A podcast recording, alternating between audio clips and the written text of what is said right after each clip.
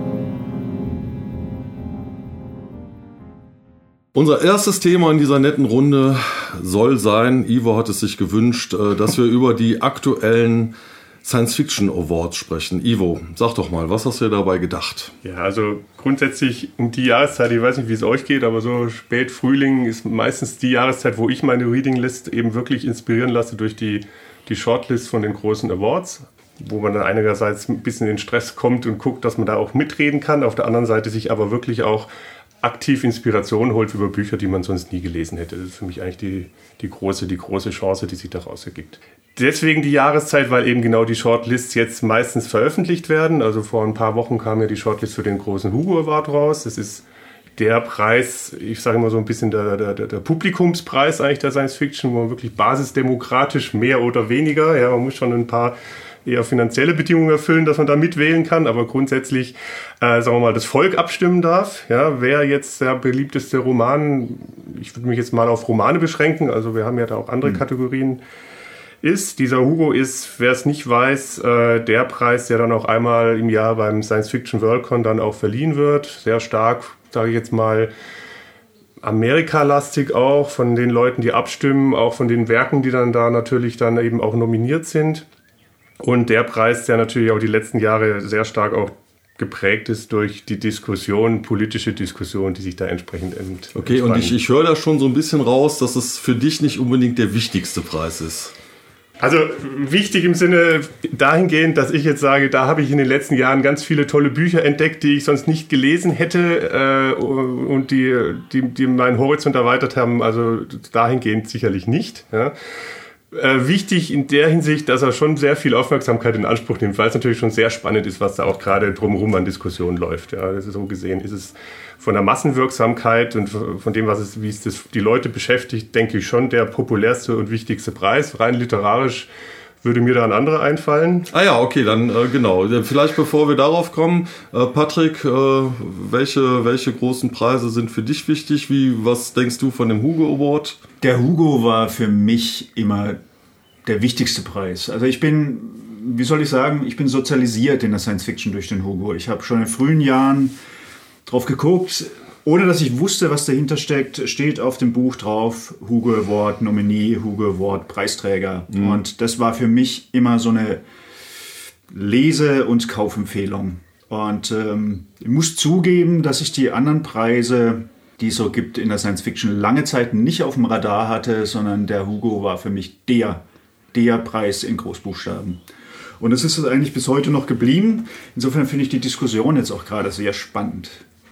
Michael, deine Meinung zu den großen Science-Fiction-Preisen? Das hat sich über die Jahre, in denen ich lese, sicher verändert. Wenn man äh, als Jugendlicher Science-Fiction liest und dann steht dann auf dem Buch äh, Hugo Award 19 so und so, dann beeindruckt einen das schon und motiviert einen auch dann dazu, dieses Buch zu lesen. Im Laufe der Jahre habe ich mich aber von den Awards, das ist eigentlich mehr oder weniger aus Versehen oder nebenbei passiert, eher distanziert innerlich. Also nicht distanziert, dass ich die Preise blöd finde, aber dass sie für die Auswahl von Büchern keine so große Rolle spielen bei mir. In den letzten Jahren hat die Bedeutung von der Auswahl der Bücher für mich wieder etwas zugenommen, das muss ich zugeben, weil ich mich auch wieder mehr damit beschäftige, nicht nur wer bekommt den Preis, sondern wer ist vielleicht nominiert, wer steht auf der Shortlist. Und das ist eigentlich ein bisschen, wie der Ivo schon gesagt hat, ähm, so eine Art Bequemlichkeit, weil man bekommt so ein paar Anregungen, Empfehlungen und Tipps, so, ach guck mal, was ist das denn, von dem habe ich ja noch nie was gehört. Tatsächlich halte ich die, den Zusammenhang zwischen, das ist ein Buch, das hat den Hugo Award bekommen, das muss ein gutes Buch sein. Jeder, der weiß, auch in der Geschichte des Hugo Awards haben jede Menge Bücher auch diesen Preis bekommen, wo ich gesagt habe, so, naja, okay. Ja, da fällt mir spontan Connie Willis ein, was wir beide ja nicht so gut fanden. Und ich würde mich dem auch äh, insofern anschließen, dass der Hugo ist für mich immer so ein bisschen wie der, wie der Oscar, ja. Man, man freut sich, man beobachtet das, aber man wird eigentlich nie wirklich äh, inspiriert davon, dass man denkt, ach, das müsste ich jetzt unbedingt auch mal lesen. Und ich glaube, Ivo, da finde ich ganz spannend, wenn es darum geht, wo, wo finde ich jetzt äh, Inspiration? Da hast du ja, glaube ich, so ein paar Ideen zu. Also mir persönlich geht es auf jeden Fall so, dass vielleicht das noch ergänzend, dass der Hugo vielleicht auch deswegen nicht so inspirierend ist, weil die großen amerikanischen Bücher, die kriegt man ja auch so mit. Also was diskutiert wird, äh, kriegt man ja auch außerhalb der Hugo-Nominierungsliste mit. Das mag ja vielleicht auch ein Grund sein, warum in der Hugo jetzt nicht direkt äh, immer wieder die neuen Tore öffnet. Ja. Wo es komischerweise nicht so ist, bei mir zumindest, ist äh, die, die britische Science Fiction. Also in der britischen Science Fiction gibt es eigentlich extrem viele sehr gute Bücher, die ich erst auf der Shortlist finde. Ja, vielleicht liegt es daran, dass man sich auch eher amerikanisch in den, in, bei den Blogs unter, informiert. Ja, ähm, keine Ahnung. Ähm, aber in den letzten Jahren ist es mir mehrfach passiert, dass ich über diese Shortlist wirklich Bücher gefunden habe und auch neue Lieblingsautoren entdeckt habe.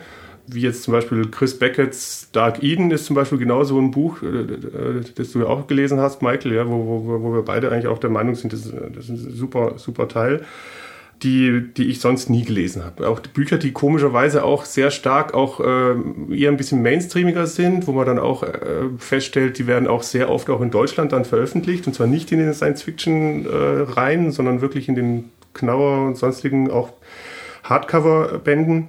Also man kann da sehr viel entdecken. Ja. Ich habe auch ein bisschen das Gefühl, das ist aber tatsächlich nur ein Gefühl, dass ähm, bei den Shortlists und bei den Auswahl der Bücher ähm, für den Arthur C. Clarke Award oder den British ähm, Science Fiction Award, dass diese Auswahl ein wenig mehr, ich will nicht sagen über den Tellerrand guckt, aber du hast es schon gesagt, Ivo, das landen auch mal Bücher drauf, die etwas mainstreamiger sind. Da landen auch mal Bücher drauf, wie zum Beispiel äh, Cloud Atlas von David Mitchell vor einigen Jahren und äh, Bücher, die ein bisschen die SF der, dem weiteren Literaturumfeld öffnen. Und von daher ist da oft, äh, gibt es da oft Spannenderes zu entdecken. So würde ich das dann vielleicht auch äh, zusammenfassen wollen, dass man sagen kann, okay, Hugo Award wichtig, aber inspirierender vielleicht ähm, andere Sachen, vor allem halt eben auch die Shortlist. Und Ivo, du hast ja jetzt auch äh, konkret was äh, zu mitgebracht. Ja, ich habe jetzt hier gerade die, die Shortlist für dieses Jahr für den Arthur C. Clarke Award, äh, der uns ja hier alle so inspiriert, oder zumindest mich hier vor der, vor der Nase. Und auch hier sind es wieder einige spannende Romane, von denen ich jetzt nicht alle gelesen habe. Aber zumindest zwei. Einer davon ist äh, da nur ganz kurz äh, der Roman The Long Way to a Small Angry Planet von Becky Chambers. Also ein sehr netter Roman, aber nett wirklich im positiven Sinn. Ja, also das ist so einer, wie heißt es immer so auf den Büchern, Leute, die das mögen, mögen das auch. Also Leute, die Firefly gut finden, würden diesen Roman auch gut finden. Ja, es geht so um ein Raumschiff, das sich mit einer netten Crew äh, äh alle, also nett und interstellar gemixt äh, durch die Welt fliegt und jeder so seine persönlichen Problemchen hat, sozial miteinander interagiert wird und es ein sehr schöner, netter Roman ist. Episodenroman fast, weil sagen wir mal, jeder, jeder dieser Besatzungsmitglieder so seine eigene Geschichte mit sich rumträgt und die Rahmenhandlung eigentlich gar nicht so wichtig ist. Also einer, einer der Romane, die auch dieses Jahr auch überall sehr, sehr gut aufgenommen worden sind, den ich jetzt hier auch empfehlen kann. Sonst, ich gucke wieder auf die Liste. Wir haben Europe at Midnight von Dave Hutchinson, Band 2 von äh, Europe in Autumn, genau, ähm, der vor zwei, drei Jahren auch rauskam. Ein paar Young Adult Bücher und ein Buch, das ich jetzt noch, auf das ich jetzt noch ein bisschen näher eingehen möchte, das ist Children of Time von Adrian Tchaikovsky. Ich weiß nicht, wie es euch geht. Ich habe von diesem Autor noch nie was gehört. Ich meine auch gesehen zu haben, er hat, ich glaube, ich glaub, der ist im Fantasy-Umfeld eher unterwegs. Also der erste Science-Fiction-Roman, den er geschrieben hat. Und ich wäre nie darauf gekommen, jetzt diesen Roman zu lesen, weil ich nirgends irgendwo von ihm was gehört habe, bis ich ihn auf der Nominierungsliste fand. Okay, dann würde ich sagen, bevor wir jetzt äh, darüber sprechen, wir hören einfach mal einen Ausschnitt an und äh, du erklärst uns dann, worum es da geht. The ants have built a stumpy spire here, as already observed, and atop it is something new, a pale crystal that gleams translucently in the moonlight. She has no idea what this is for, and so she waits in the hope that the ants themselves will show her. After the moon begins to dip forward beyond the far horizon, they do. All of a sudden, there are ants issuing out onto the mound's summit in considerable numbers, so that Portia must move rapidly and keep moving until she has found somewhere that they do not intend to occupy, which means some way further back down the shallow gradient. The insects are forming a carpet, a net of their bodies, touching antennae and limbs. Portia is baffled. They seem to be awaiting something, or that is how she interprets their behavior. It is unant like. It concerns her. Then another of the insects emerges from a small hole at the base of the spire and climbs up it. It flicks one antenna towards the crystal, with the other directed downwards to make contact with the general host gathered below it. Portia's wide, round eyes gather as much of the moonlight as they can and focus on this newcomer, this small, unprepossessing ant. It has a prothesis on its antenna, like the tree cutters, but this is a fine cap of the same material, metal, though Portia does not know that, that tapers to invisibility, so that the ant is now touching the crystal with a tiny, delicate, hair like wire. And, as Portia watches, the ants begin to dance. She has never seen anything like it. Shivers go through the entire mat of them, apparently originating in that contact between metal feeler and crystal, and spreading through the assembled host. They are sent into constant waves of motion, each transmitting to its neighbor some rhythmic messages that hold the entire congregation rapt. Portia watches in quiet bewilderment. She is no mathematician. She does not quite grasp the series of arithmetical progressions series and transformations that are represented in the waves of motion passing through the ants, no more than the ants themselves do. But she can grasp that there is some pattern there, some significance to what she is seeing. She does her best to interpret what she sees in the light of her experiences, and those experiences she has inherited, but there is nothing comparable in the whole history of her own world. The ants feel the same. Their constant exploration of possibilities has resulted in this solitary contact with something vast and untangible, and the colony processes the information it receives and attempts to find a purpose for it. more and more of its biological processing power being applied to the task, more and more ants quivering under the pulsed rhythms of a distant radio signal. Ja, soweit also der Ausschnitt von Children of Time von Adrian Tchaikovsky. Und ähm, ja, Ivo, du hast es gelesen, du findest es gut. Äh, vielleicht kannst du uns ja mal erhellen und erzählen, worum geht's in dem Buch denn eigentlich? Genau, worum geht's in dem Buch? Ähm, es ist ganz interessanterweise ein Buch, das auch ganz gut reinpasst in die, in die meisten der anderen Bücher, die wir heute besprechen. Und zwar geht's da auch das Thema Arche, die Menschheit, äh, über Generationen in Raumschiffen, Neubesiedelungen von anderen Planeten. Ähm, dieses Thema, das werden wir ja nachher auch Seven Eves und, und bei Aurora auch nochmal äh, abgewandelt sehen. Und das ist im Prinzip nochmal ein anderer Take auf dieses Thema. Ja. Das Thema ist folgendes innerhalb von 50 Seiten baut der Autor da ein Setting auf, äh, das ich jetzt hier komplett spoiler. Ja? Also 50 Seiten, denke ich, kann man, kann man verantworten. Ja? Die Idee ist folgende, es gibt ein Terraforming-Projekt in der fernen Zukunft. Äh, das hat die folgende Idee, wir gehen zu fernen Planeten über eine Generation, also oder jetzt in diesem Fall noch nicht mit einem Generationsschiff, sondern mit so einer Vorhut. Ja? Der Planet wird zunächst äh, terraformt, sagen wir mal, von der, von der Umwelt. Äh, wenn der Planet soweit ist, äh, werden Primaten abgeworfen, äh, also wirklich Affen werden dort abgeworfen, die dort dann lebensfähig sind und gleichzeitig auch ein Virus, der die, der, der die Evolution beschleunigt. Ja? Ähm, gleichzeitig wird ein, ein Satellit um den Planeten geschossen, wo ein tiefgefrorener Mensch schläft. Ja? Und dieser Satellit sendet mathematische Rechenaufgaben auf den Planeten. Sobald sich unten die Zivilisation so weit entwickelt hat, dass die äh, Privaten dort unten in der Lage sind, diese Matheaufgaben zu lösen und die Antwort zu senden, wird dieser tiefgefrorene Mensch aufgetaut und er stellt quasi, sagen wir mal, wie soll ich sagen, weitere Ausbildung sicher und äh, auch den Kontakt dann quasi wieder zur, zur Herkunft. Das Problem ist, dieses Thema ist extrem politisch umstritten auf der Erde der nicht damaligen Zeit, äh, sondern der zukünftigen Zeit. Ja?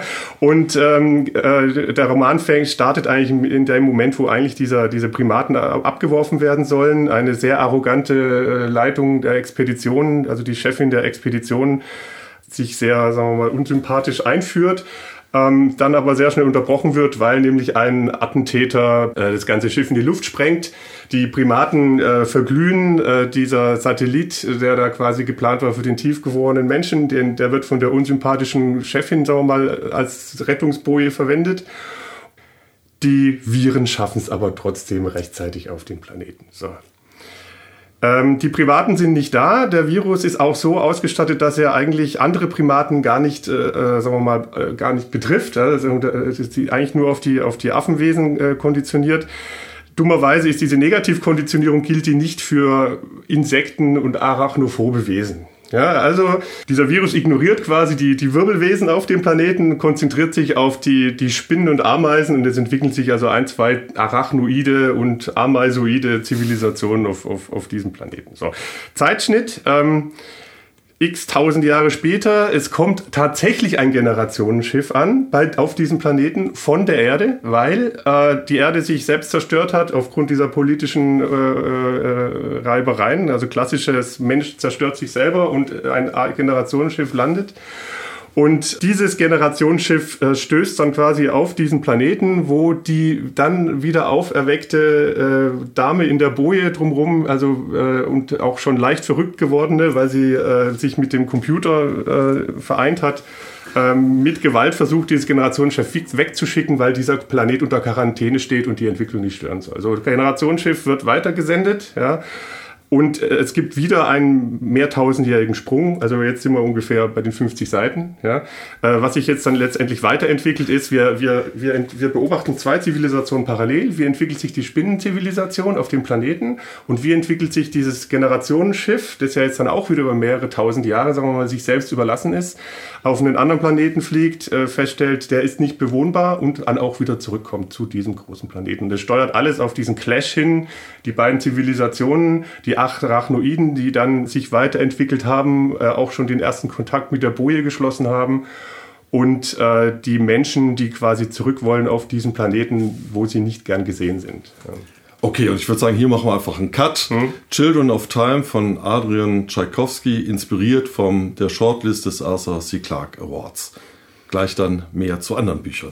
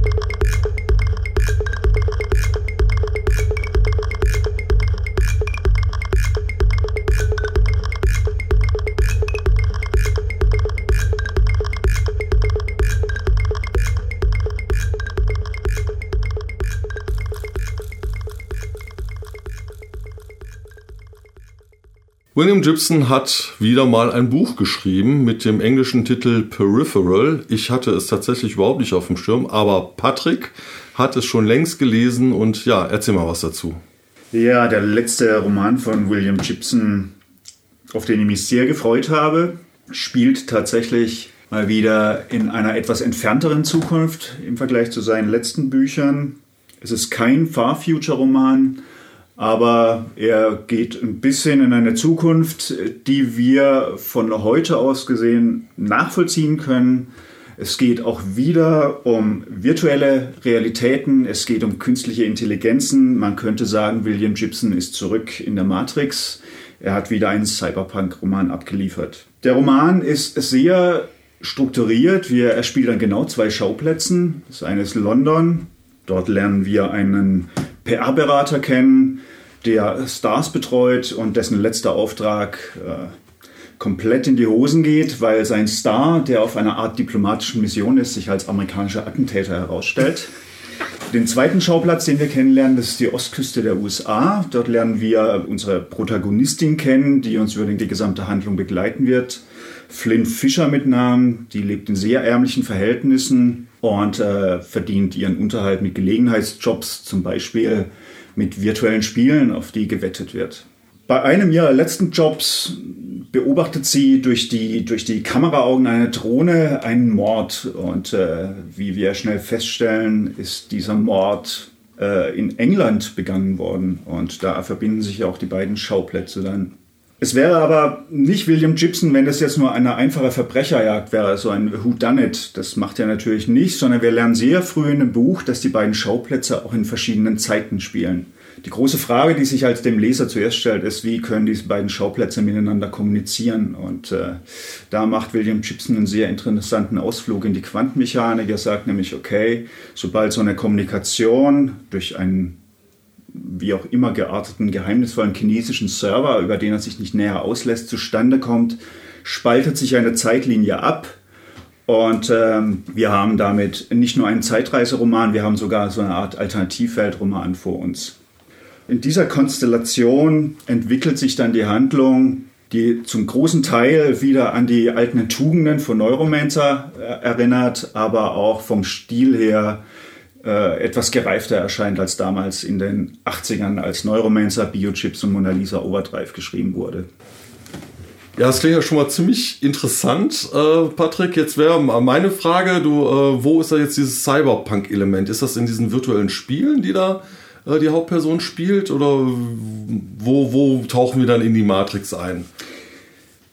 Das ist das, das äh, Element, das uns am ersten begegnet. Äh, das virtuelle Spiel, das Flynn Fischer dann durchführt, wo sie sich mit, mit Medikamenten auf dem Sofa wach hält über mehrere Tage, sehr angespannt ist, praktisch ihre, ihre Virtual Reality Brille nie abnimmt, selbst wenn sie auf Toilette geht oder was isst, um, um wirklich ihren Gegenspieler irgendwann in einem unbeobachteten Moment zu erwischen und ihn dann zu erledigen. Anders kann man es nicht sagen.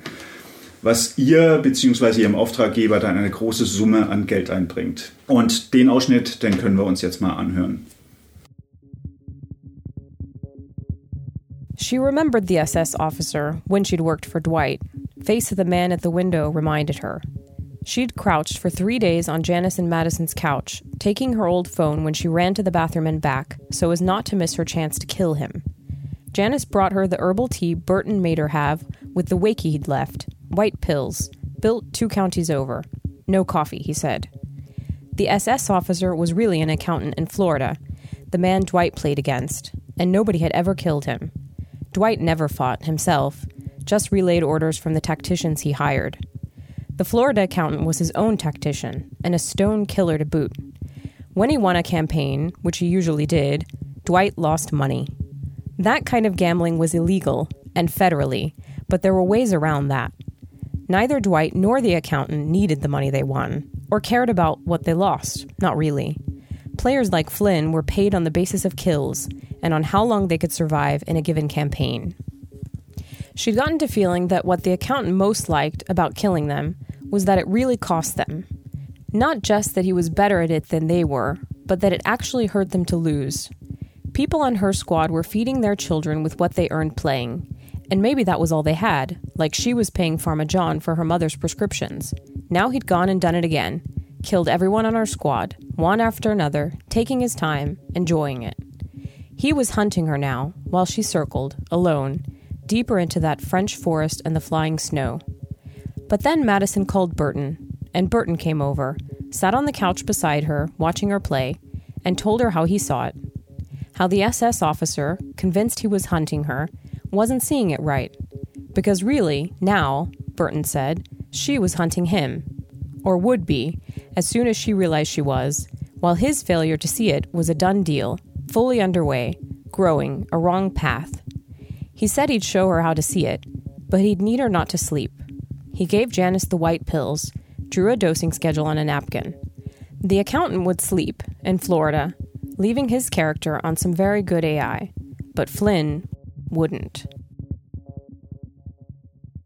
Soweit also der Ausschnitt aus Peripheral von William Gibson. Und meine Frage wäre jetzt, äh, Cyberpunk fand ich ja super geil als äh, Jugendlicher. Ich habe dann neulich nochmal versucht, Neuromancer zu lesen und habe irgendwie gedacht, so, ah, so richtig gut gealtert ist es nicht. Ähm, wie ist das jetzt? Du sagst, das ist so eine Art Cyberpunk. Ist das äh, nostalgisch oder wie würdest du das bewerten?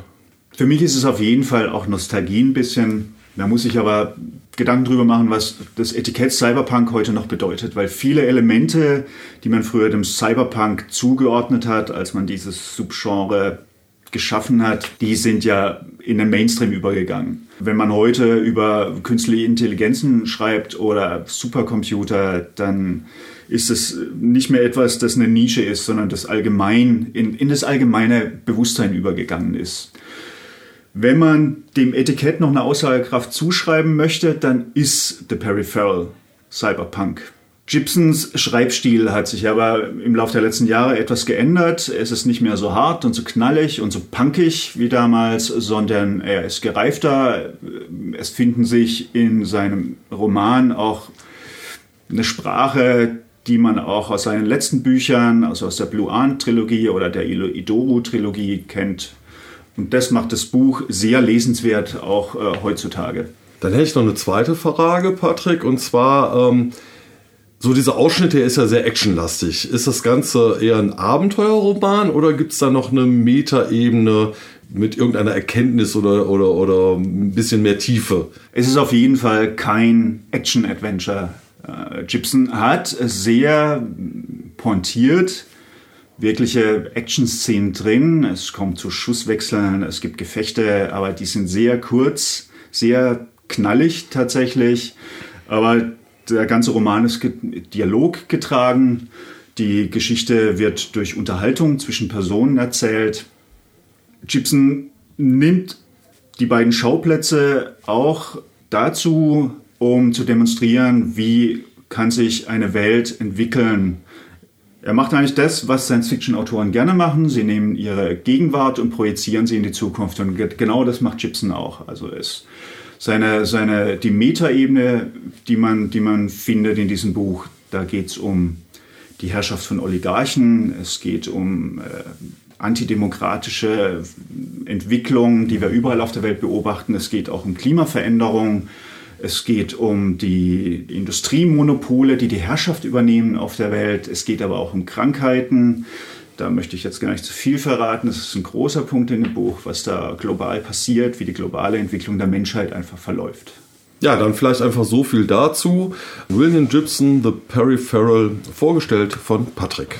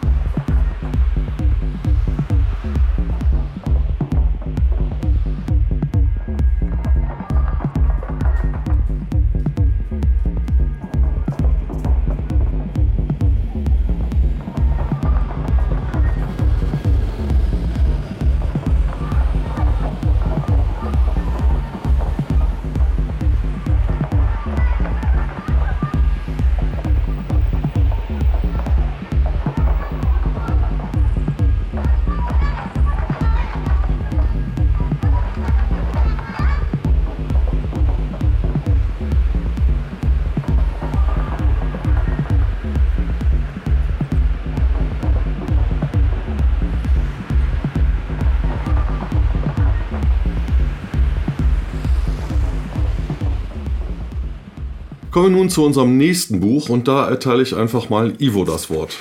Ja, wir haben ja vorhin schon mal ausgiebig über Awards gesprochen und wie einen die Shortlists inspirieren können. Ja, bei diesem Buch ist es eigentlich gerade umgekehrt. Äh, äh, zumindest bei den beiden Awards, die wir gerade besprochen haben, finden wir diesen Roman nicht auf der Shortlist hätten ihn aber dringend erwartet. Äh, also sprich, äh, es geht jetzt um, um ein Buch, das wir eigentlich für eines der besten des letzten Jahres halten, welches dringend einen Award bedarf. Und es geht konkret um Aurora von Kim Stanley Robinson. Ähm, Michael, wenn du kurz mal den Inhalt erklären würdest. Ja, Aurora ähm, ist die Geschichte eines Generationsraumschiffs auf dem Weg zu einem entfernten Sternensystem Tau Ceti. Aurora ist der Zielplanet, der erreicht werden soll. Und in diesem Roman beschreibt Kim Stanley Robinson diesen Versuch, ein Generationsraumschiff zu einem fernen Planeten zu schicken und es zu besiedeln. Die Hauptperson heißt Freya, die wir begleiten als kleines Kind, lernen wir sie kennen und am Ende des Romanes ist sie eine ältere Frau. Anhand ihres Lebens und aus ihrer Sicht erfahren wir über die Reise zu diesem fernen Ort und was auf dieser Reise und dort und im weiteren Verlauf des Buches passiert. Das sind einige sehr überraschende Dinge. Und dieses Buch ja, beeindruckte mich vor allen Dingen durch seine inhaltliche Tiefe und thematische Komplexität. Ja, man kann grob sagen, das äh, Buch hat mehrere thematische Abschnitte. Im ersten Teil geht es wirklich um, um die letzten 30, 40, 50 Jahre, die dieses Raumschiff äh, nach Tau Ceti unterwegs ist. Man muss das so vorstellen, das sind zwei große Spindeln mit Habitaten, mit Biomen, in denen verschiedene ähm, Landschaften der Erde wie in eine Arche mitgenommen werden. Und äh, die Mutter von äh, Freya, Devi, das ist so, ja, im Prinzip eine Universalgelehrte, die also ihre Lebenszeit genutzt hat, um sich mit allen Aspekten äh, dieses Generationenraumschiffs äh, vertraut zu machen, die auch sehr viele ausführliche Gespräche mit dem Bordcomputer, der sich allmählich zu einem eigenen Bewusstsein entwickelt, führt. Und ähm, Devi ist diejenige, die, wenn irgendwo auf dem Schiff was schief geht, in der Lage ist, ähm, dahinter zu kommen, wie man das Problem lösen kann.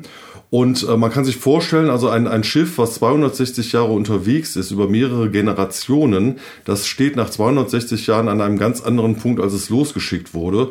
Und die spannende Frage ist ja auch immer wieder, haben die Erbauer des Schiffes äh, wirklich auch an alles gedacht? Nein, natürlich haben sie nicht an alles gedacht, weil das einfach nicht geht. Und wir hören jetzt mal in eine kurze äh, Stelle rein, äh, wo Devi äh, wieder mal versucht, ein Problem zu lösen und sich äh, darüber auslässt.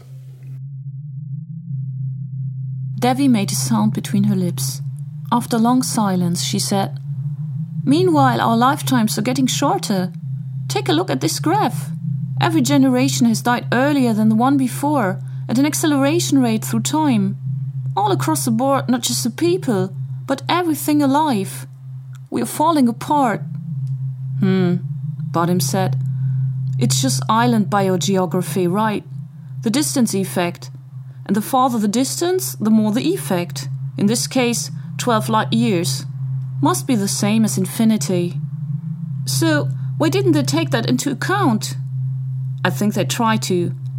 We are in heterogeneous immigration, as they would call it, a kind of archipelago of environments, all moving together.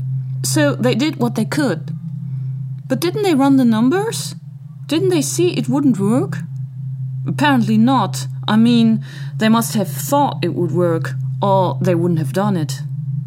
Devi heaved one of her big sighs. I'd like to see their numbers. I can't believe they didn't put all the information here on board. It's like they knew they were being fools and didn't want us to know. As if we wouldn't find out. The information is here on board, Bottom said. It's just that it doesn't help us.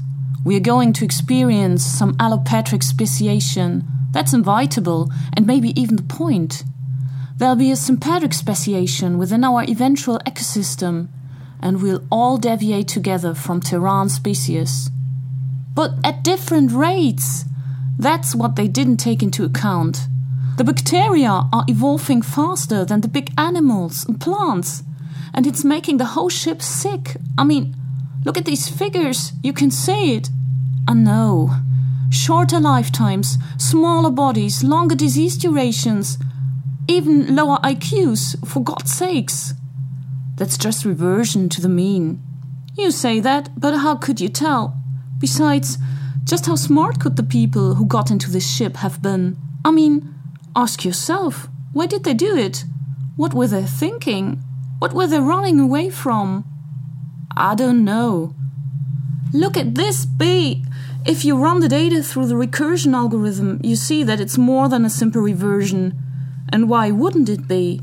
We don't get enough stimulation in here. The light is wrong, the gravity was correlized, and now it isn't. Now we've got different bacterial loads in us than humans ever did before. Diverging farther and farther from what our genomes were used to. That's probably true on Earth too. Do you really think so? Why wouldn't it be worse in here? 50,000 times smaller surface area. It isn't an island. It's rat's cage. Soweit also der Ausschnitt aus Aurora von äh, Kim Stanley Robinson. Und ähm, ich glaube, über den Inhalt, wir wollen jetzt auch nicht zu viel spoilern, deswegen vielleicht einfach die Frage, Ivo, was nimmst du mit von dem Buch? Ja, also wie gesagt, was, was hängen geblieben ist, und wir haben ja auch in der Runde nochmal ganz intensiv diskutiert, ist äh, gerade handlungstechnisch ein Punkt, äh, den wir eben nicht spoilern wollen und dürfen. Deswegen können wir uns da auch nicht äh, intensiv hier in der Runde unterhalten, was uns allen hier sehr wehtut. Aber äh, soweit so viel sei vielleicht gesagt. Also der Roman äh, entwickelt sich handlungstechnisch so ab der Mitte des Romans äh, wirklich anders, wie wir es alle erwarten würden und wie es jeder Leser normalerweise auch erwarten würde. Also hier sehr großer äh, Überraschungseffekt, äh, den wir nicht vorwegnehmen wollen. Es gibt aber auch ganz viele andere Ebenen, die den Roman äh, sehr attraktiv machen, äh, die nicht nur handlungsgetrieben sind. Äh, Michael, du hast ja da auch ein, zwei Themen, die du hier auch anbringen kannst. Ja, das, äh, wenn man fragt, was bleibt bei dem Roman bei mir zurück, ist es die ungeheure Spannweite an Themen, die er in diesem Roman einbringt, ohne dass es jetzt irgendwie so eine Art Essay wird. Also er hat sehr viele Dinge drin und verknüpft diese Dinge aber auf sehr empathische Weise mit den Hauptpersonen. Das heißt, natürlich hat Kim Stanley Robinson immer längere Infodumps oder längere äh, Schilderungen technischer, äh, biologischer Zusammenhänge. Nichtsdestotrotz merkt man hier, dass er in erster Linie ein Literat ist und kein Science-Fiction-Nerd, sondern dass die, der, der Einsatz von präzise recherchierten Zusammenhängen in biologischer, physikalischer und in diesem Buch auch stark soziologischer Zusammenhang, dass er das benutzt, um nichtsdestotrotz die Geschichte seiner Figuren zu erzählen und dass dieser Roman sich für mich durch große Menschlichkeit und Empathie auszeichnet und dass er gleichzeitig es schafft, über die Struktur, die soziale Interaktion von isolierten Gemeinschaften, also das, äh, die Idee, was ist, wenn eine Zivilisation auf einer kleinen Insel eingesperrt ist, dass er darüber redet, wie ähm, unterschiedliche Gesellschaftskulturen und Ideensysteme nebeneinander existieren können, dass man etwas in diesem Buch lernt, tatsächlich über Mikrobiologie und Ökologie, dass man eine Menge äh, lernt über Physik und ähm, Zusammenhänge im All und dass es aber trotzdem kein nerdmäßige Abhandlung von Science-Fiction-Themen ist, sondern eine zutiefst menschliche Geschichte über Hoffnung und Enttäuschung. Und wie geht man mit Hoffnung um und wie geht man mit Enttäuschungen um und wie geht man mit Konflikten und unterschiedlichen Ideen um.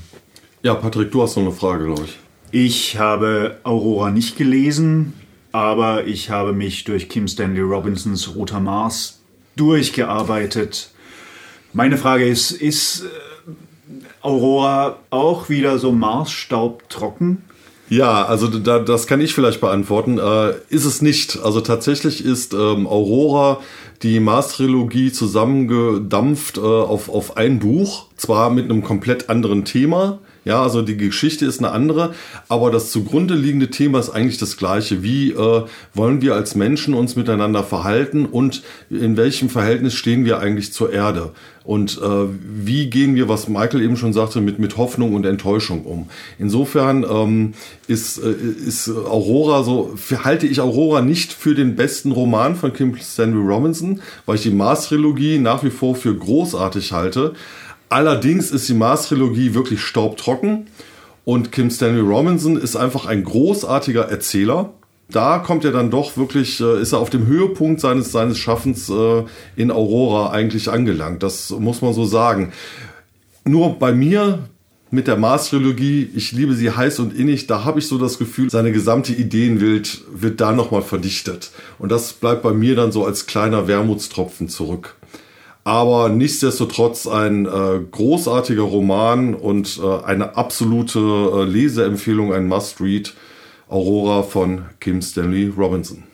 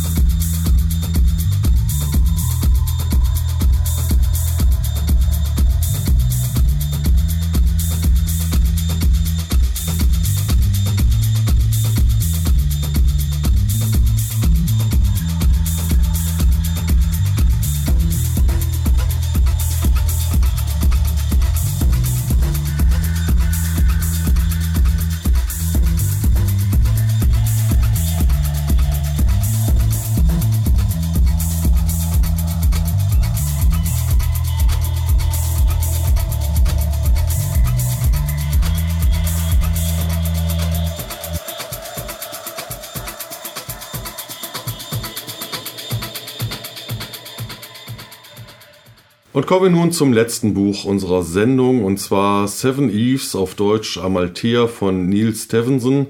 Michael und ich haben es nicht, noch nicht gelesen, aber Patrick und Ivo sind da schon etwas weiter. Und Ivo, ja, erzähl doch mal, worum geht's? Ja, das ist übrigens jetzt äh, einer der Romane, die es auf die Hugo Shortlist geschafft haben dieses Jahr. Neil Stevenson ist auch der einzige Roman, der heute aktuell in Deutsch ähm, erhältlich ist von den Büchern, die wir heute besprochen haben. Aber Aurora und der William Gibson, die werden beide auf jeden Fall im, im Herbst auch auf Deutsch erscheinen. Das nur kurz als Anmerkung. Ähm, äh, Seven Eves ist der dritte Weg, sich mit dem Thema Generationenschiff zu beschäftigen, den wir heute in der Sendung besprechen. Also es geht wieder um einen, einen epischen Roman, der da mal die Zukunft der Menschheit über Jahrtausende und Generationen beschreibt, wie sie sich äh, unabhängig von einer Erde entwickeln lassen muss, ist aber trotzdem komplett anders wie die beiden Romane, die wir vorher gesehen haben. Also das ähm, macht, glaube ich, auch das, die Faszination auch aus, wenn man diese drei Romane gemeinsam auch liest und vergleicht. Also um was geht es überhaupt? Äh, fängt an mit einem Knaller der Roman. Also auf Seite 1 kriegen wir die Explosion des Mondes mitgeteilt. Es wird uns nie wirklich erklärt, äh, warum und weshalb, was auch nicht wirklich wichtig ist, was aber schon überrascht, wenn man sich überlegt, was Neil Stevenson sonst so an Infodumps über einen äh, ergießt in diesem Roman. Mond ist explodiert. Auf Seite 20 erfahren wir dann, dass die Menschheit so noch ungefähr zwei Jahre zu überleben hat, weil anschließend die Mondtrümmer, die sich äh, exponentiell durch Zusammenstoßen in Anzahl äh, vergrößern, dann als großer Meteoritenschauer auf die gesamte Erde stoßen und ja, spart mir die physikalischen Details, am Ende dann halt die gesamte Menschheit ausrotten. Das heißt, die Situation ist die, die Menschheit weiß, sie hat noch zwei Jahre zu leben, wie geht sie damit um? Ja? Äh, wir befinden uns in einer nahen Zukunft. Äh, ein Haupthandlungsstrang bewegt sich auf der ISS. Also die ISS, die im Orbit kreist und die dort anwesende Besatzung die Kernbesatzung des, des zu bauenden Generationenschiffs sein wird, das jetzt die Menschheit sich vorgenommen hat, in den nächsten zwei Jahren zu bauen. Vielleicht nochmal ganz kurz Grundstruktur des Romans. Der Roman hat im Deutschen 1000 Seiten, 1100 Seiten sogar, besteht aus drei großen Blöcken. Block 1 beschreibt die Zeit von Mondexplosionen bis äh, kurz vor der Zerstörung der Erde. Block 2 von der Zerstörung der Erde bis zu dem Zeitpunkt, ich würde sagen, wo dieses Generationsschiff einen stabilen Ruhezustand erreicht, was also äh, extrem intensiv von der Handlung her ist. Also es gibt hier Heldentode und Dramatik, ähm, allerdings dann auch immer durchsetzt von ziemlich langen Infodumps, die es aber trotzdem, sage ich jetzt mal so, nicht schaffen, einen den Roman zu vermiesen, wenn man da guten Willens ist, sage ich mal so. Der dritte Teil ist dann ein ganz ein anderer, äh, spielt 5000 Jahre später und beschreibt auch nochmal, wie sich die menschliche Zivilisation entwickelt hat und die dann gerade auch wieder den, sagen wir mal, den Weg wieder aufmacht, wieder zur wieder äh, äh bewohnbaren Erde zurückzukehren. Äh, also eigentlich äh, von einem Near Future Roman in eine spekulative ferne Zukunft. Immer eigentlich Hard Sci-Fi, weil auch diese ferne Zukunft extrem gut beschrieben ist. Ja. Okay, dann erstmal so viel dazu und ich würde sagen, wir hören mal ganz kurz in einen Ausschnitt rein. Glückwunsch, Bolo 1, sagte der Ingenieur unten in Houston. Die erste selbsttätig erfolgte Kopplung zweier Raumfahrzeuge zwecks Schaffung eines rotierenden Systems zur Erzeugung simulierter normaler Erdschwerkraft. Die Erde schwang unter der anderen Hälfte von Bolo 1 vorbei, und Dina spürte das Gefühl in ihrer Kehle, auf das in fünf Minuten Erbrechen folgen würde. Die beiden Subarchen drehten sich bereits untereinander und erzeugten einen geringen Grad von simulierter Schwerkraft, sogar noch weniger als das, was sie in der Banane erlebten. Doch damit gab sich das MAP-System nicht zufrieden. Sobald die Subarchen sich weit genug voneinander entfernt hatten, um von den Abgasen der Steuerraketen der jeweils anderen keinen Schaden zu nehmen, löste das System einen längeren Brennstoß aus, der, in Verbindung mit den langsam Ablaufen der Kabel, die Innenohren der Besatzung einigen lästigen Veränderungen unterwarf. Das Geräusch der Kabeltrommeln änderte sich als automatische Bremsen griffen, die das Abspulen verlangsamten, um einen schädlichen Ruck am Ende zu vermeiden. Dann herrschte einige Augenblicke Stille, und es erfolgte ein weiterer Brennstoß, länger und lateral ausgerichtet, um die Drehgeschwindigkeit des Bolus zu erhöhen. Ach du heilige Scheiße, war das Einzige, was Dina die ersten ein, zwei Minuten sagen konnte. Zum ersten Mal seit über einem Jahr erlebte sie 1G, die normale Erdschwerkraft. Markus, der erst seit ein paar Tagen im Orbit war, hörte sich an, als ging es ihm prächtig. Nach dem zu urteilen, was sie in ihren Headsets hörten, hatte er sich von seiner Pilotencouch losgeschnallt und kraxelte überall in der Subarche 3 herum, als wäre sie das Daubenhorn. Ivy und Dina konnten sich mehrere Minuten lang nicht bewegen, und Dina erwog ernsthaft die Möglichkeit, dass sie am Sterben war. Kann man im Liegen ohnmächtig werden? fragte sie schließlich. Bleiben Sie in Ihren Positionen, sagte eine Stimme aus Houston undeutlich und fern, als brüllte sie sie durch ein Megafon 400 Kilometer unter ihnen an. Bis auf den Boden der Subarche ist es ein tiefer Fall. Ein tiefer Fall. Dina hatte aufgehört, in Begriffen von oben und unten auch nur zu denken. Die Vorstellung des Fallens war für sie bedeutungslos geworden. Wenn man im Orbit war, fiel man ständig. Aber man schlug nie irgendwo auf. Sie riskierte es, den Kopf zu drehen, um auf das Gitter unten zu blicken. Und das war der Auslöser, der sie zwang, nach ihrer Kotztüte zu greifen. Soweit also der Ausschnitt aus äh, Seven Eves, auf Deutsch Amalthea von Neil Stevenson. Und äh, Michael, du hast eine Frage. Ja, ich ähm, schätze sicher Neil Stevenson als Person und Gestalt der Szene, ein hochintelligenter hm, Typ. Und ich habe aber schon, ich habe viele Bücher von ihm gelesen, die ich ganz toll finde, ganz vorne Cryptonomicon.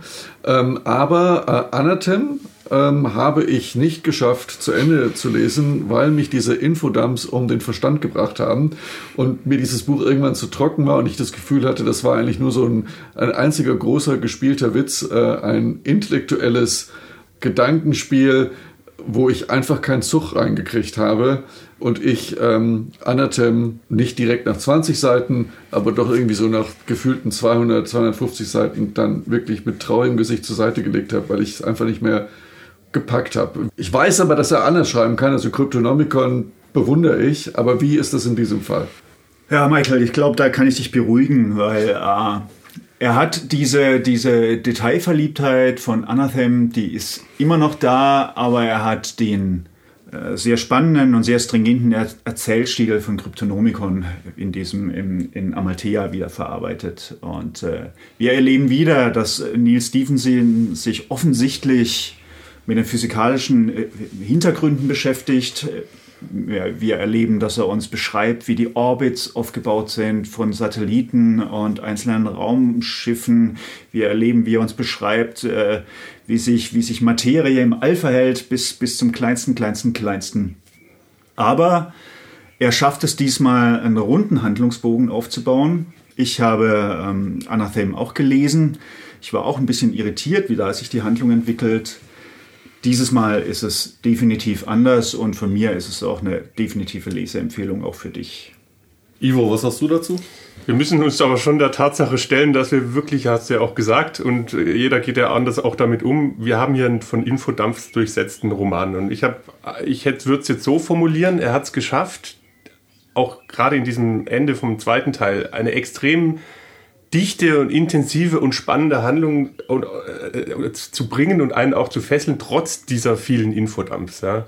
Also ich habe mich aber auch schon sehr oft dabei ertappt, dass ich mir gesagt habe, ich, ich will es einfach nicht wissen, wie jetzt diese Orbitalgesetze sind, warum jetzt dieses Raumschiff hier in dieser äh, hier mit diesen Meteoriten äh, zusammenkommen muss, ja, äh, weil er bringt tatsächlich gleichzeitig sowas zu erklären, wo man also äh, dem, dem, dem Protagonisten, der jetzt gleich seinen vielleicht Opfertod stirbt oder was auch immer, äh, entsprechend äh, äh, zuhören will oder zugucken will. Also das ist ähm, schon, manchmal verlangt es schon Geduld. Und ich bin froh, dass ich mir den Roman in meiner Urlaubszeit genommen, äh, vorgenommen habe.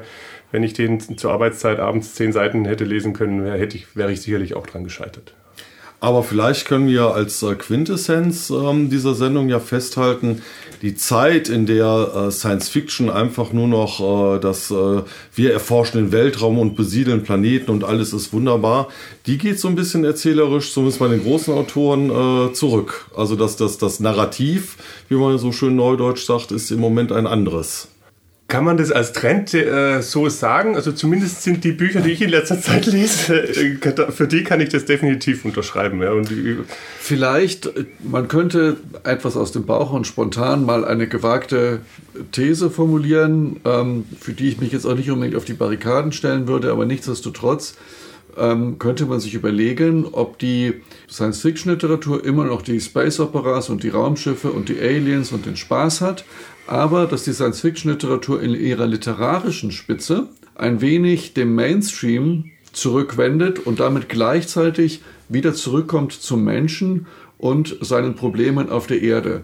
Dass wir praktisch die, die literarische Spitze der SF so eine Art äh, Homecoming hat zu den Kernthemen der Menschheit, weil sich dort die eigentlich wichtigen und uns bewegenden Fragen ansiedeln. Ja, und damit sind wir dann auch tatsächlich am Ende dieser speziellen Ausgabe von Schriftsonar. Am Mikrofon verabschieden sich FC Stoffel, Ivo Schwarz, Patrick Schirmann und Michael Schneiberg. Und das letzte Wort in dieser Sendung hat das Generationsschiff aus dem Roman Aurora von Kim Stanley Robinson. Life is complex and entropy is real. Guten Abend.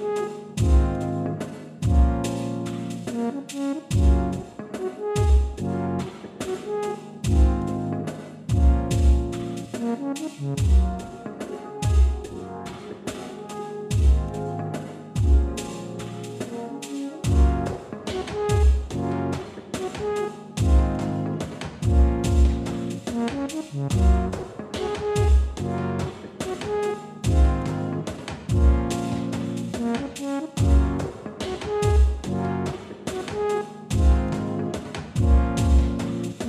you.